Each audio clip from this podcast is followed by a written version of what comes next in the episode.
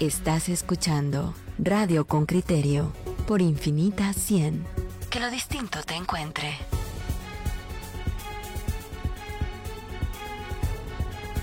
Miren, la pregunta que nos habíamos planteado es, ¿se queda Alejandro Yamatei sin consuelo? Escuchen esta nota que ha preparado Henry Bean y discutamos luego con Carmen Aida Ibarra. Ella es directora del Movimiento Pro Justicia y es probablemente la persona que más conoce eh, los procesos de, postulación para integrar el listado de fiscal general durante muchos años, porque los ha seguido de, de manera estrecha. El informe de Henry Bean, reportero con criterio. Tras una jornada de 12 horas de trabajo, la Comisión de Postulación para la elección de fiscal general no pudo elegir al sexto candidato del listado que debe enviar el presidente Alejandro Yamatei. Los comisionados están en un impasse, un atrancón que tiene nombre y apellido. Consuelo Porras, la fiscal general. La fiscal está entre los cuatro que cuentan con la puntuación por arriba de 60, la nota límite inferior para votar. Pero ni ella, ni Silvia Juárez, ni Maynor González o Walter Vázquez alcanzaron los apoyos para que sus nombres se agregaran al listado. En siete rondas de votación, Porras no logró simpatía para obtener dos votos que necesita para ser incluida en la nómina. En cambio, le aventajó Juárez, quien logró nueve. El resto estuvo por debajo. La duda de la jornada es, ¿Yamatei se queda sin consuelo? Javier Monterroso, exsecretario del MP durante la administración de Claudia Paz y Paz, cree que lo conveniente para Yamatei es que la comisión no incluya a Porras, pues le quita una pesada carga al mandatario. Ella integra la nómina se complica para el presidente porque recordemos que ella lo ha protegido en varias ocasiones. Ella ha sido un alfil no solo para la protección de él, sino para la persecución de personas críticas y de personas que iniciaron investigaciones contra él y contra otros actores políticos. A pesar de todo eso, pareciera ser que la fiscal no tiene la simpatía total del presidente Yamatei.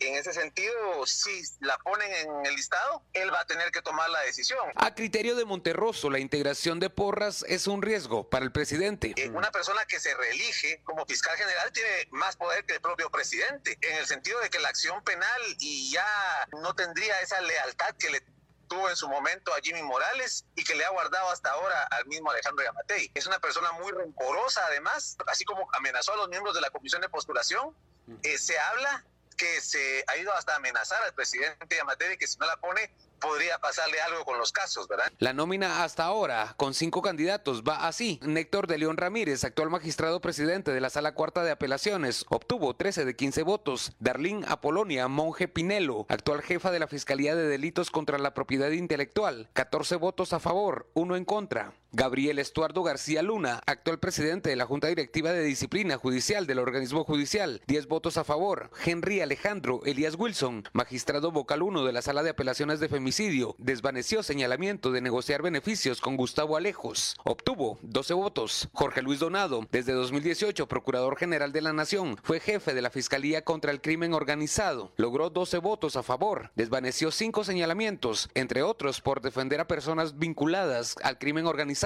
Juan Francisco Sandoval, ex jefe de la Fiscalía Especial contra la Impunidad, cree que si no es Porras, la casilla en la institución está reservada para Donado. consolidarán eh, la destrucción institucional eh, encabezada por Consuelo Porras.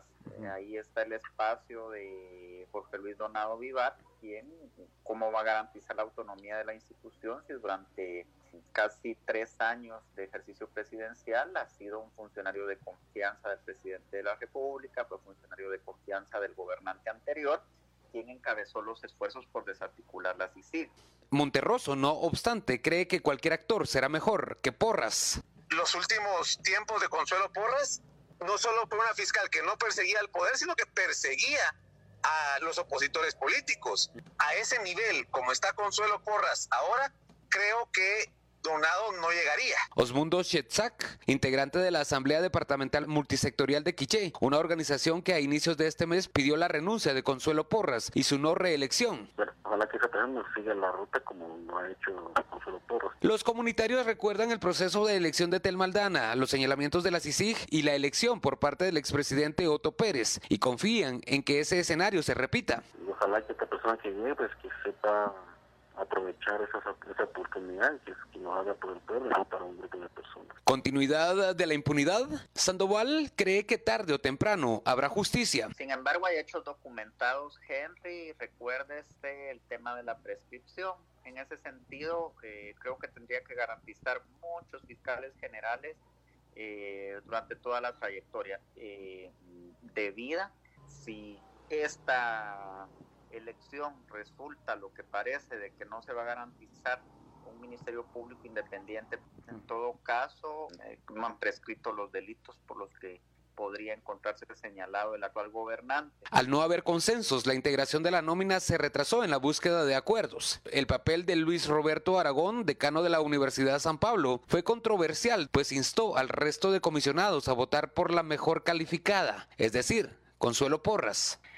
Y considerando que ninguno de los miembros de esta comisión evaluó negativamente ni la ética ni la honorabilidad de la postulante ni aceptó los señalamientos, que dicha postulante cumple de mejor manera el perfil y eso se tradujo ya en una ponderación asignada por esta comisión. Espero que el análisis les pueda servir la sesión concluyó a la medianoche y los comisionados fueron citados para hoy a las 9 de la mañana para continuar con la votación por el sexto candidato en discordia. Henry Bean, Radio con Criterio.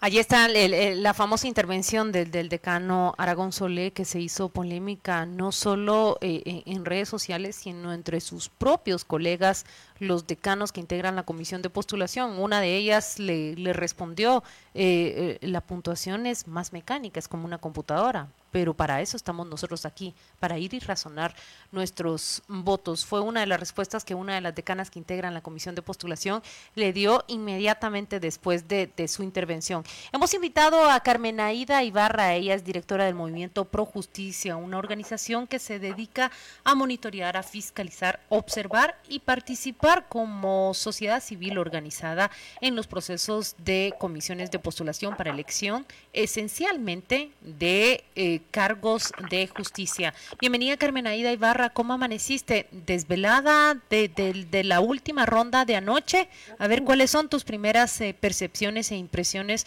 sobre la jornada de ayer? Muy buenos días. Pues sí, con un desvelo, pero digamos que hemos tenido peores desvelos a, lo largo de, los procesos de postulación desde que estos son públicos y abiertos al, monitoreo.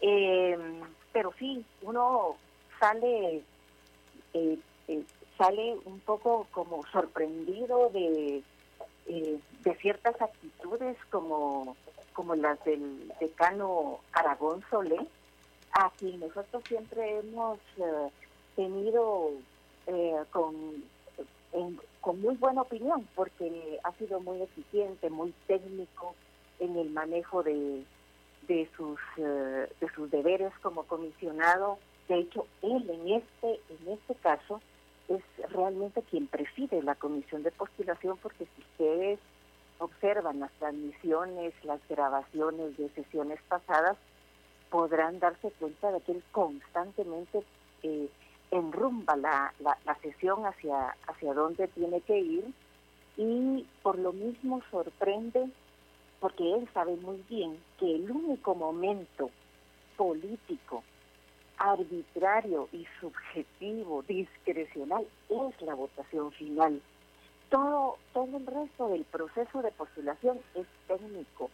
Eh, él mismo sabe también que la evaluación, ese punteo de 90, de 86, de 69, no sale de una evaluación a la persona, al perfil realmente de la persona que se está postulando, sino es una aplicación, una, una nota que sale de revisar papeles.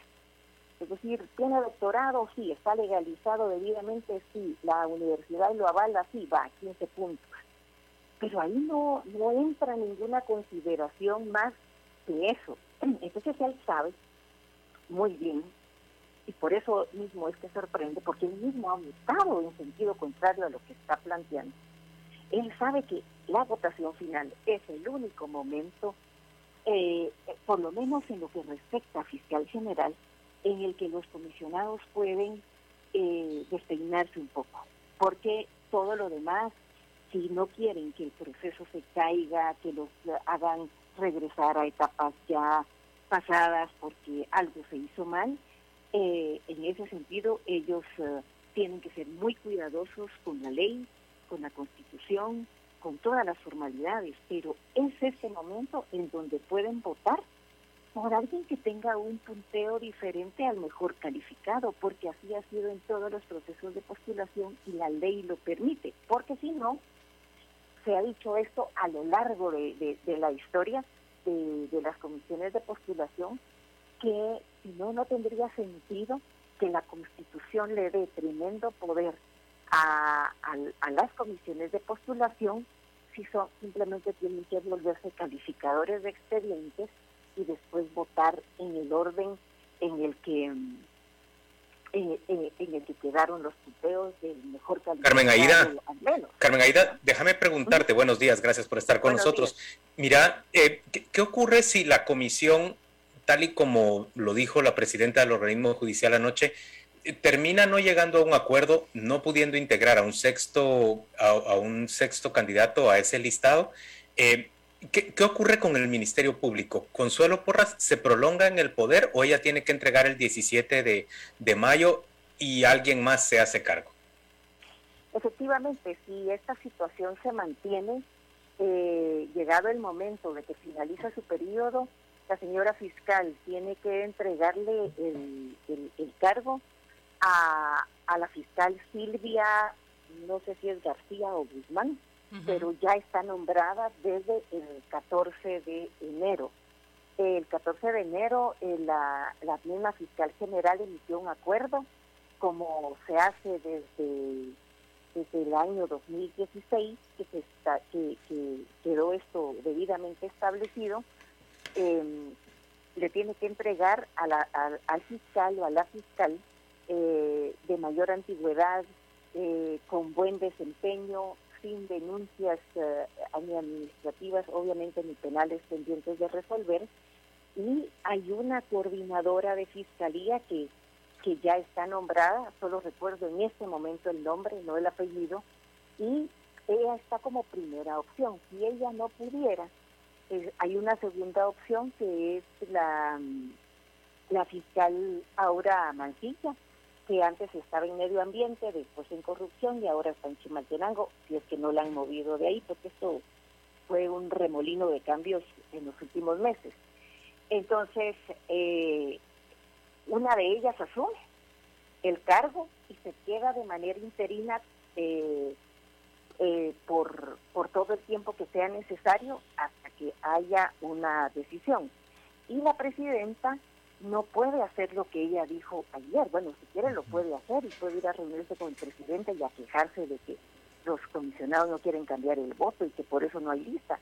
Pero la comisión tiene que seguir votando, eh, sobre todo en este caso que hay un mecanismo establecido para el recambio en la institución, o sea, la institución no se cae si se agota el plazo de función. Claro, no, no, no, no va a ocurrir lo que pasó en las Cortes de Apelaciones y en la Corte Suprema de Justicia. Carmen Aida, eh, ¿cuál es el escenario próximo? Eh, ¿Qué, ¿Cuál es la salida más probable que puede tomar la Comisión de Postulación hoy cuando reanude sus sesiones?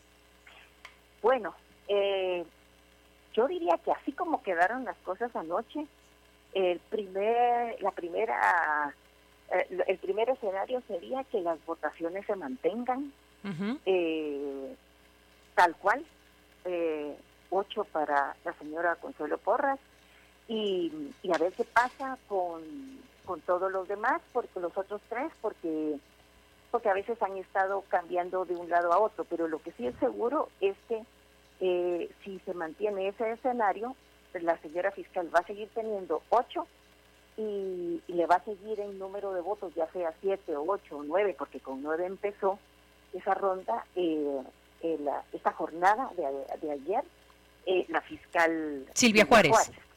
Exactamente. Entonces, ese es un primer escenario. El otro escenario es que de repente hoy alguno de los siete que han estado votando en contra de Consuelo Porras cambie su voto eh, pero tendría que haber por lo menos dos. ¿Y quiénes van a ser esos dos? Eh, los, decanos de URL, UFM, Mariano Galvez, Mesoamericana, yo los veo a ellos bastante eh, convencidos de esta situación y de, del voto que están emitiendo y, no sé si, si de repente haya algún cambio en la rural, la, la regional, recordemos que, que ella está pues vinculada a una universidad, la, la, decana Nowell, está, es decana de una universidad en donde tiene intereses el, el doctor Estuardo Galvez, implicado en el proceso de comisiones de postura, comisiones paralelas 2020. Entonces, podría ser, o sea, no se sabe, es como muy especulativo, pero de repente puede ser que en un segundo escenario eh, algún voto, un par de votos se pase y se completen los 10 que necesita la señora.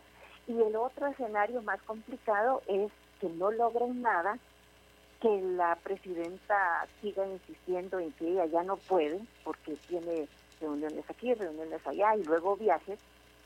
Entonces esto podría llegar a, a, a un escenario como el que tuvimos, no recuerdo en qué año, pero la Corte de Constitucionalidad, eh, cuando conoció el asunto en última instancia, le ordenó a la Corte Suprema de Justicia eh, sentarse a votar y no levantarse de votar hasta que hubiesen electo al presidente de la Corte Suprema de Justicia, que dura un año.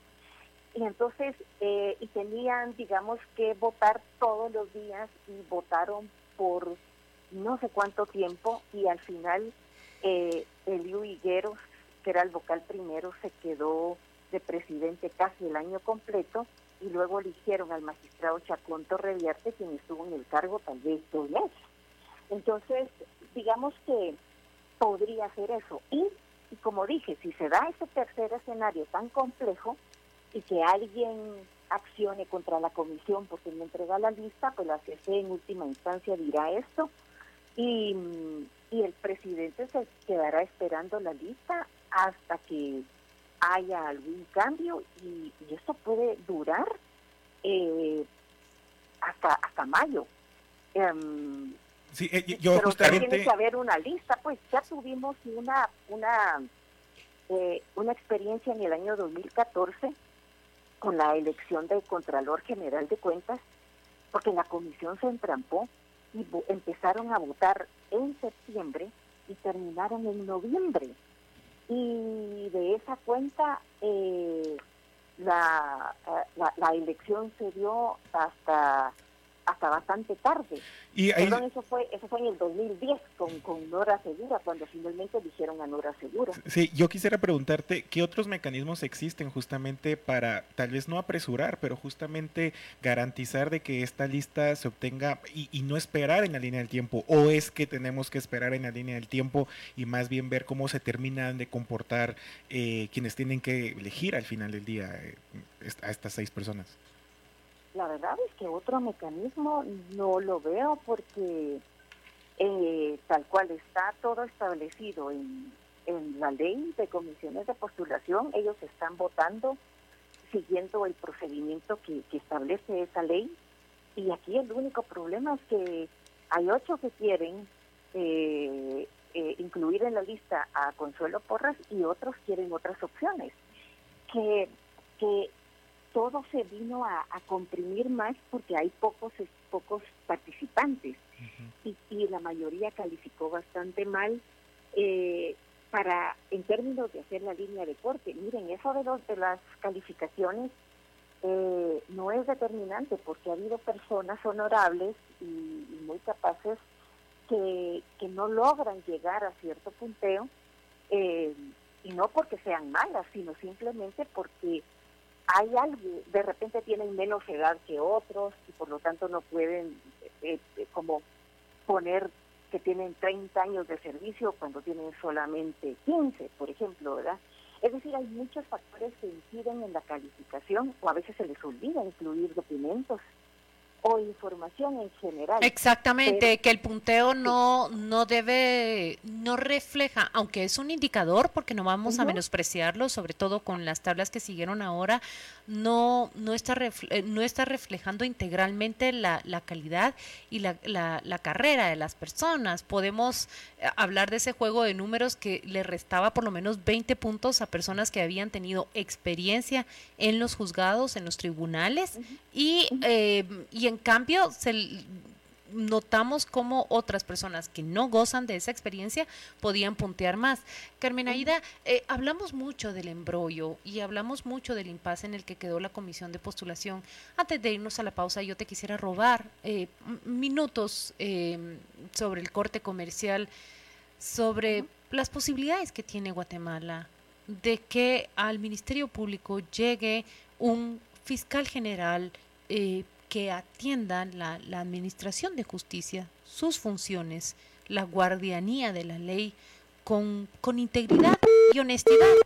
Se ha cortado la, la, llamada, pero van a marcarle de, de inmediato. Creo que mm, en, en... Me consta que era una pregunta difícil de responder, Claudia. Y, y en atención a lo que Alan dijo en el segmento anterior, miren, estamos discutiendo sobre si ella va o no va pero creo que la, la, la, conversación se debe centrar sobre eh, qué representa el, el, próximo fiscal general y si podemos encontrar por lo menos en los cinco que han sido eh, nominados ya una persona que garantice por lo menos eh, integridad y honestidad en, la administración del Ministerio Público. Me avisa Gaby que ya, ya está de vuelta Carmen Aida Ibarra y no sé si alcanzó a escuchar el final de la pregunta eh, Carmen Aida. Me quedé hasta guardianía de la ley. Eh, ¿Quién garantiza una administración proba, honesta e íntegra y que reencauce al Ministerio Público ah, sobre el camino que, que, que, ha, que ha recorrido de, de buena manera? Bueno, yo diría que de los de los 15 participantes que, que llegaron a la final, bueno, y los que los pocos que que quedaron como de 60 para arriba, no hay una, no hay constancias ni credenciales de que puedan hacerlo. Primero porque eh, no, tampoco se puede afirmar en muchos casos lo contrario, pero digamos que hay personas conocidas como la, por su trabajo, como la misma fiscal Porras, el procurador Donado, el magistrado Elías Wilson, y todos han sido severamente cuestionados en, resoluciones y en decisiones que han tomado en, este en el puesto que tienen actualmente y en otros que, han ejecutado. Eh, yo diría que si, si, vemos estos tres que son conocidos, eh, ellos no tienen eh, digamos, la confianza o la credibilidad total de, los amplios segmentos ciudadanos, sobre todo los informados, porque eh, los que hacen opinión pública, porque, eh, o sea, son, tienen una trayectoria conocida y, y, es una trayectoria infame. Entonces, no, digamos que con ellos uno no puede asegurar que cualquiera de ellos pudiera enrumbar al Ministerio Público hacia, hacia un nuevo ámbito de persecución penal democrática o que el Ministerio Público se convierta en un elemento más que, que empuje al sector justicia hacia la modernización y la democratización, que es un poco lo que tenemos pendiente como, como país. Eh, luego hay otros que no son otros aspirantes que no son conocidos y uno de ellos que está todavía peleando ahí en Maynor González fue notario de los de los Mendoza. Entonces, eso no ha salido, no sabemos cómo si sigue la vinculación o no, pero hay eh, investigaciones de plaza pública, de Inside Crime, que lo ponen a, él con denuncias de la gente de que él era de los notarios que llegaba a ver qué tierras se despojaban. Entonces, digamos que ahí también hay un señalamiento que, que no llegó a la, a la comisión y está ahí peleando por, por un sexto lugar todavía. Pero más allá de todas esas consideraciones, yo diría que, que en este momento, ya hablando ya no técnicamente del proceso, sino desde el punto de vista político, que el país y el presidente necesitan a alguien que no siga elevando la confrontación, que no la siga escalando, sino que más bien apacigue las, las cosas. Y ahí, ah, y ese es el perfil entonces que desde el punto de vista político se, el presidente tendría que, buscar si es un buen político para navegar lo que le queda del periodo con relativa paz en lo que respecta a temas de persecución penal. Ahora, si lo de él va a salir, si alguien eh, lo va a estar molestando el año entrante o dos años después cuando ya esté en el Parlacén, eso, eso, eso es para de Damocles, la va a tener él siempre porque hay información que quedó en el Ministerio Público, que no solamente está en el Ministerio Público, sino también en los juzgados. En, otros países. Digamos que hay información que todavía... Ya eh, se, se ha cortado nuevamente la comunicación. Qué valioso lo que estaba diciendo en estos momentos, Carmen Aida. Ya, a mí me daban ganas de preguntarle, eh, quería preguntarle si, si de hecho Consuelo Porras no era, digamos, una amenaza mayor para el presidente, eh, cuatro años más en el cargo. Creo que la amenaza no, no es ella, sino la información y las investigaciones que se tienen. Vamos a ir a la pausa comercial, oyentes con criterio. Volvemos eh, de inmediato con, con, ustedes. Hacia eso justamente apunta el, el eh, tanto el análisis de Carmenaida Ibarra, pero también las declaraciones que Javier Monterroso le da a Henry Bean. Jair Barrios dice, no nos hemos percatado que el actual fiscal general tiene mucho más poder que el presidente eh, de la República. Dice que conveniente que se cortara la llamada, dice Anabela Ramírez. Em, no, no, no entiendo cuál fue el problema técnico, ya nos despedimos de Carmenaida Ibarra, pero ella prácticamente terminaba con con los casos, las investigaciones y la información que no solo está en fiscalías, que está también en juzgados guatemaltecos, pero además añadió ella, está eh, en, en, agencias internacionales. Eh, se refiere a que las acusaciones del presidente Alejandra Yamatei, pues trascienden, son reales y, se encuentran allí. Investigaciones que fueron parqueadas y que no permitieron esclarecer los hechos. El esclarecimiento de hechos no, no significa exclusivamente eh, hallar responsabilidad en las personas, también podría exculparlas, pero eso no, no se pudo realizar porque precisamente la fiscal general fue eh, denunciada de bloquear, frenar las investigaciones y expulsó, despidió a la persona que las estaba encaminando. Miren, Ulises nos está diciendo, primero, está felicitando por, por el análisis en con criterio, tanto a Claudia como a mí. Eh, María Palencia dice, ¿qué se puede esperar de José Luis Donado si su gestión como Procurador General de la Nación ha sido nula? Y que algunos medios, y, y que según algunos medios, ni siquiera su tesis aparece registrada. Hugo Chiquín nos dice, esta señora Porras sí tiene poder de convencimiento y puede que sí esté en esa nómina. ¿Por qué el rector de la USAC la apoya? Se pregunta él. Guillermo Baltasar dice, espero que, que Jimmy no solo se quede sin consuelo, sino que pierda su impunidad y que pague todo el daño que le ha hecho al país. Eh, eh, se está refiriendo a Jimmy y a, Alejandro, perdón, y Alejandro Yamatei, sí. Eh, la Fiscalía y MP tomaron notoriedad como reconocimiento de su importancia a partir de la CICIC, nos dice. Emilio dice, no creo que se quede sin consuelo el presidente, porque se va a quedar con José Luis Donado, dice, dice Emilio. Está haciendo un juego bonito de palabras. Y Luis Díaz dice, por favor, no nos engañemos. Telma tuvo éxito por CICIC, dice él. Bueno, digo, eso no, respecto a eso no, no me engaño, le doy a usted la razón. Yo quiero leer a Carolina Reyes, que me parece espectacular la lógica que plantea en Facebook y dice, si dicen que Consuelo es peligrosa para Yamatei otro periodo, es muy interesante. Quiere decir que los que están a favor de Consuelo Porras no están del todo a favor del presidente Yamatei. Es que creo que, que mm, Carolina Reyes, nuevamente, insisto, no, no es únicamente Consuelo Porras. Lo que tenemos que comprender es que hay un proyecto que se instala hace cuatro o cinco años, objetivos que han sido claros, los fines están eh, delante de nosotros y es eh, procurar impunidad de quienes son intocables. Eh, lo que lo que está en juego es, es un mensaje derivado de una acción. No se puede tocar a un presidente, no se puede tocar nuevamente a altos y grandes empresarios cuando se sospecha que han infringido las, las normas. Eso es lo que está en juego. Y aquí el, el, el fin es encontrar si Consuelo Porras no está en ese listado, ¿quién le da continuidad a ese proyecto de impunidad?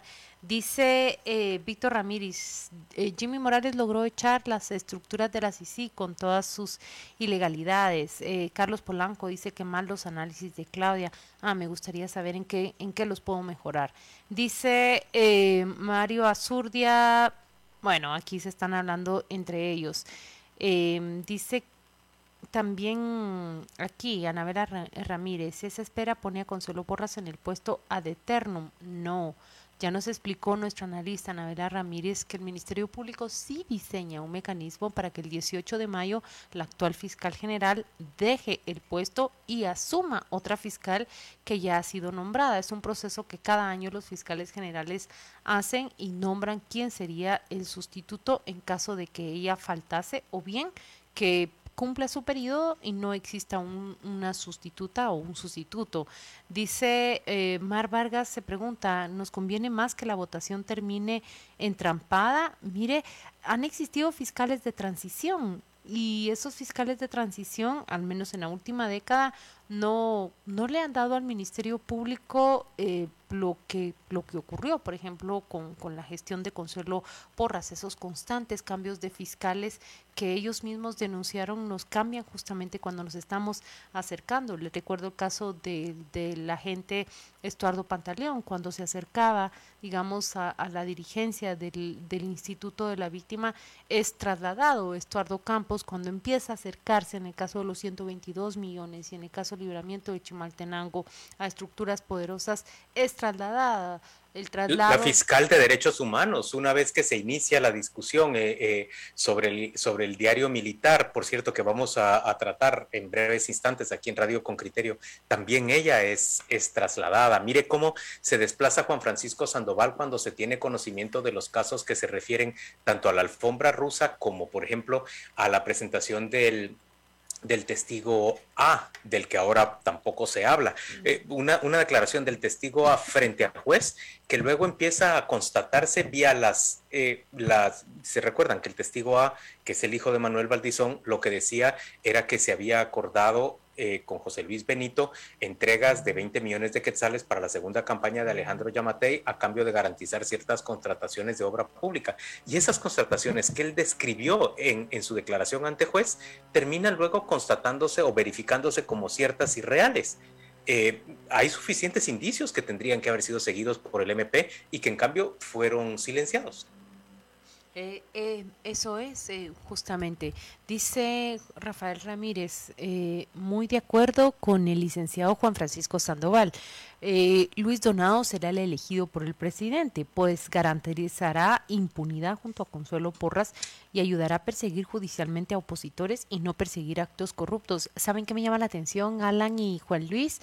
Que cuando se presentaron las tachas de, de, José Luis Donado, no se incluyó esa sentencia que está firme ya de un tribunal guatemalteco, en la cual se, se describe eh, con mucha claridad y de manera contundente cómo José Luis Donado, como director de investigaciones criminales en el Ministerio Público, llevó un caso donde lejos de procurar la averiguación de la verdad, eh, contribuyó a ocultarla, se alineó con una postura oficial y prácticamente encubrió a los responsables de los hechos. Como era, formaba parte de una sentencia, eh, la, la, comisión de postulación era la idea de que no se trataba de notas de prensa, sino verdades judiciales. Ahí hay una verdad judicial que no fue presentada, pero que, que es latente y, y hay que hacérsela ver al presidente. Dice Paula Barrios, lo que está en juego en realidad es que un grupo de mafia llega a cooptar el MP. Donado es consentido del presidente y lo tiene como opción eh, de necesitarlo, pero Elías Wilson sí que es una mafia enquistada en el sistema de justicia desde la época del rey del tenis. Dice, la sociedad en realidad no tenemos opción de un fiscal con honorabilidad y profesionalismo. Eh, son cinco integrantes ya.